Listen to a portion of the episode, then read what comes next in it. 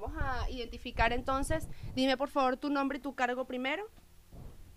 Manuela Bolívar, candidata a la Asamblea Nacional por la Unidad en el Estado Miranda. Perfecto, Manuela.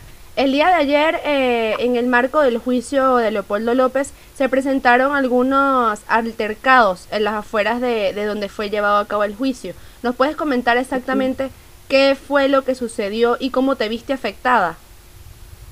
Bueno, el día de ayer, cuando Lilian estaba llegando para dirigirse al cordón de la guardia para poder acceder a la a la audiencia, o sea, para que se pareciera la audiencia, pues cuando estábamos caminando había una concentración de activistas de voluntad popular de distintos, de distintos estados, y a su vez, pues estaba la presencia de, de miembros simpatizantes del gobierno, así como fuerzas del Cuerpo de Seguridad, Guardia Nacional y Policía Nacional.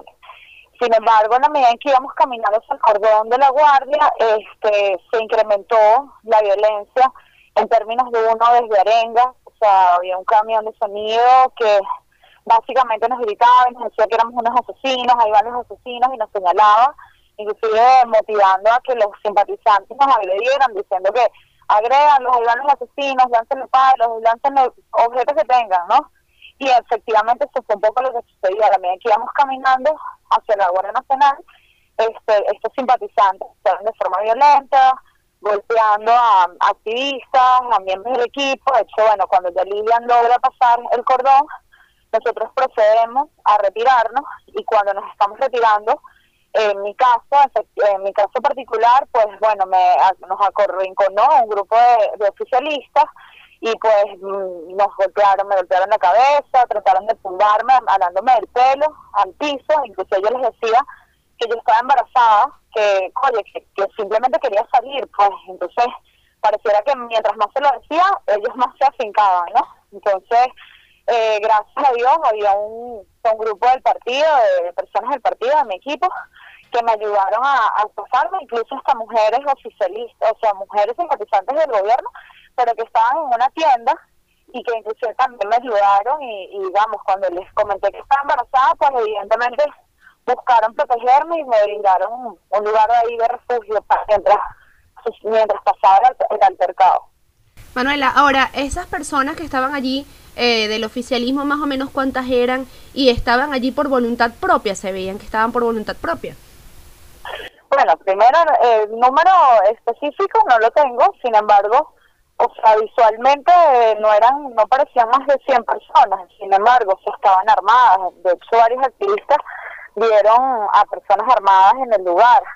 Este, eh, yo la verdad no creo que sea el simpatizante, digamos, eh, voluntario, o sea, porque incluso también veíamos muchos, muchos de ellos con carnet.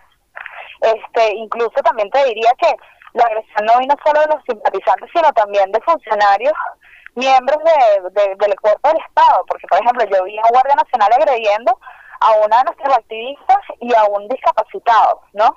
Este, entonces decir, este, yo la verdad creo que esto fue una, una orden que se dio, inclusive ayer la misma Jacqueline Faría envió un tweet que es la, la, la que, digamos, la que está designada por el área metropolitana este como el del área de capital eh, y mandando un tweet incluso diciendo que había que, que sacar a los guarimberos del centro, ¿no? Entonces, o sea, yo creo que estas fueron órdenes claras para incentivar la violencia, porque evidentemente los violentos quedó sumamente demostrado que son los eh, que es el mismo gobierno. Ahora, el día de ayer también este falleció un dirigente de Voluntad Popular que también se encontraba en los alrededores y bueno, no sé si se encontraba contigo. ¿Tú puedes comentarnos más o menos cómo sucedió el fallecimiento de él? Bueno, él y yo no estábamos cerca, sin embargo, él estaba, él estaba incluso en el grupo que estábamos acompañando a Lilian. Este, el señor le dio un, un infarto, de hecho, de hecho yo estaba en el cordón de la guardia, este, cuando Lilian pasa, a pocos minutos, o sea, el cuerpo, un grupo de artistas de voluntad popular lo cargan y le indican a la Guardia Nacional, le dicen, por favor, deja, pásale al otro lado, porque el otro lado era una calle que estaba, ¿sabes? Tenía un acceso menos complicado, porque era controlada por la Guardia, ¿no? Y entonces le decimos, oye, déjalo pasar, porque la persona se desmayó, está en un estado, o sea, estaba, estaba inconsciente, pues y la guardia indica que no, que no lo van a dejar pasar. Y a pesar de que vieron, eh, porque ellos vieron que no sea un señor mayor. Entonces, efectivamente, bueno, fue una situación sumamente tensa y lo, lo, digamos, lo más obvio es que no hubo no solo no cooperación, porque ante la agresión los cuerpos de seguridad no hacen nada, o sea, no hacen nada ni siquiera para mediar, no hacen nada para controlar, sino que incluso también vimos cómo ejercieron violencia contra activistas de voluntad popular. Entonces, repetimos, o sea, yo creo que aquí la, la evidencia es que el gobierno, lo único que tiene el gobierno de Venezuela hoy, lo único que tiene es la violencia, porque el pueblo no lo tiene. Entonces, y esto ocurre, es un hecho que además ocurre también dentro de un esquema electoral, dentro de un, dentro de un cronograma electoral en donde el gobierno se ve perdido, ¿no? Entonces, este, yo creo que, que, bueno, una muestra de que lo único que tienen es el poder de la coerción, que tratan de usarla, pero sin embargo que no la intimidan, porque la verdad nosotros nos retiramos porque no vamos a morder el peine de la violencia. Eso no significa que no vamos a continuar en la, organización, en la conciencia ciudadana, en el poder sumar la mayoría que va a ser posible que Leopoldo, los estudiantes, pero sobre todo los venezolanos tengan una mejor Venezuela. Ahora Manuela, sabemos este que, que bueno, ha, rodado por las redes sociales y ya se conoce que tú eres hija de Didalco Bolívar.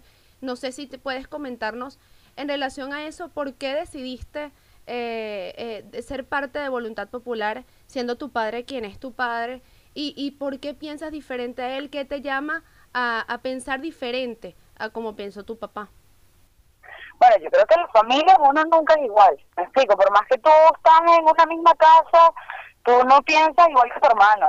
Y en mi caso yo siempre he tenido una postura muy distinta, o sea, muy firme con respecto a mis diferencias ideológicas y de hecho no es algo nuevo. O sea, yo tengo una participación del movimiento estudiantil en donde evidentemente pues tuve una, una postura firme en cuanto a, al tema democrático, en cuanto a mis principios de libertad, porque la verdad es que yo creo que cualquier persona puede pensar distinto, pero no tiene que ser perseguida por eso. Me explico, o sea, yo creo que este, las ideologías políticas, este, las diferencias en las familias existen y en las sociedades deben existir, porque al final se supone que la democracia y, y digamos, un país se construye en sus diferencias y a pesar de ellas, encontrando sus similitudes y a través del diálogo, pues haciendo agendas que sean en pro de los ciudadanos. Entonces, digamos, yo creo que nuestra generación estuvo marcada por, por digamos, intenciones de opacar, de pensar que, que todos, todos tenemos que pensar igual y todos tenemos que ser iguales, cuando en verdad nuestra naturaleza humana es que somos diferentes, pero a pesar de que somos diferentes, tenemos derechos y tenemos, digamos, que tener un Estado que vele por esos derechos. Entonces, este, en función a eso, esa ha sido mi trayectoria, esa ha sido mi statement, o sea, mi, mi, mi, mi como mi, mi, sí, mi motivo de, de, de lucha y por lo cual yo creo que en Venezuela vamos a lograr una Venezuela diferente porque creo que es lo que aspiramos todos los venezolanos. Una última pregunta, Manuela. Tu papá te llamó el día de ayer para saber cómo estabas. ¿Te dio opinión en relación a lo que estaba pasando el día de ayer? Es que la verdad ayer, con tanto rollo, solo no, ni siquiera tuve batería en el celular, o sea, porque estuve casi que todo el día entre la audiencia, o sea, no, no he podido tener comunicación con él, pero pero me imagino igual, bueno, yo notifiqué por todas las vías, o sea, desde Twitter, mis cuentas, o sea, mi familia también que estaba bien, y pero no, no podido conversar con él hasta ahora, sin embargo, bueno, estamos bien, mi bebé y yo estamos bien, y, y la verdad como más comprometidos, pues evidentemente muy indignada por lo que pasó, pero creo que en Venezuela los venezolanos eh, vivimos en una indignación continua, pues, porque aunque me pasó a mí ayer en un tumulto por un tema político, bueno, hace unas semanas murió una señora octogenaria por un tumulto para buscar apoyo. O tú pasas todos los días en una cola para buscar alimentos básicos. O te atracan y te asesinan y nadie paga. O sea, eso es la verdad de todos los venezolanos acá. Entonces, ante la indignación, la acción y razón por la cual, bueno, pese a que estamos indignados, pues continuamos en esto porque estamos conscientes y, y con, digamos, con una esperanza de que Venezuela va a tener un futuro mejor. Ahora me comentaste que estuviste el día de ayer en la audiencia con Leopoldo López. Eh, ¿Nos puedes decir cómo se, se, se, llevó a cabo la audiencia? ¿Cuáles fueron las palabras de Leopoldo López? ¿Cuál fue el mensaje que dio y de qué manera se defendió? No, yo no pude ingresar a la audiencia porque la, es súper limitado. O sea, eso no, no nos permitieron ingresar. Me refiero a que acompañé desde la Plaza Bolívar a Chacao. Este, sin embargo, hicimos, o sea, tuvimos la misma información por redes de, digamos, de las personas que estaban adentro Este, la verdad, Leopoldo, las personas que lo acompañaron y, un poco el relato de Lilian, este, Leopoldo se mantuvo muy firme, como es él, ¿no? Este, de hecho, eh, eh, básicamente, bueno, desmanteló todo lo que es la, el, fue el linchamiento político, porque uno no puede decir que eso, que eso fue un juicio, eso fue un linchamiento político, a lo que significa su liderazgo, ¿no? Sin embargo, este, creo que más bien con esto, con esta sentencia, lo que hicieron es fortalecer, aún más lo que significa su lucha y, y bueno, y, y repito, o sea, hoy el gobierno de Nicolás Maduro tiene menos de 30% de popularidad y Leopoldo López estando solo en Ramo supera ya más del 50%, o sea, yo creo que, que la aspiración de cambio que quiere Venezuela pues nuevamente crece a pesar de que buscan acallarla o aislarla. ¿Cuál es el llamado que hace Voluntad Popular, el llamado que haces tú a los venezolanos en relación a lo que se va a hablar el día de hoy en la Plaza José Martí y a las próximas elecciones del 6 de diciembre? Bueno, que creo que todos los venezolanos hoy quieren un cambio. O sea, nadie está contento, nadie está satisfecho, nadie está feliz con lo que estamos viviendo. Sin embargo, este, todos queremos un cambio y tenemos que hacer que pase. Entonces, la esperanza al final que tenemos es una esperanza de futuro. Los venezolanos nos caracterizamos por ser personas echadas para adelante, somos personas que, bueno, que de una crisis encontramos una oportunidad y yo creo que en ese sentido la esperanza al futuro se va a materializar en un conjunto de acciones en donde sin duda uno de los comienzos es la Asamblea Nacional. Y digo uno de los comienzos de las victorias para la unidad y de la derrota para el gobierno, porque de, el, eh, yo, yo dudo que el gobierno sea capaz de ganar no solo la elección del 6 de diciembre, sino las que vienen, porque nuevamente, o sea, el modelo que ellos propusieron fracasó y los venezolanos quieren que ese cambio sin rumbo una mejor Venezuela.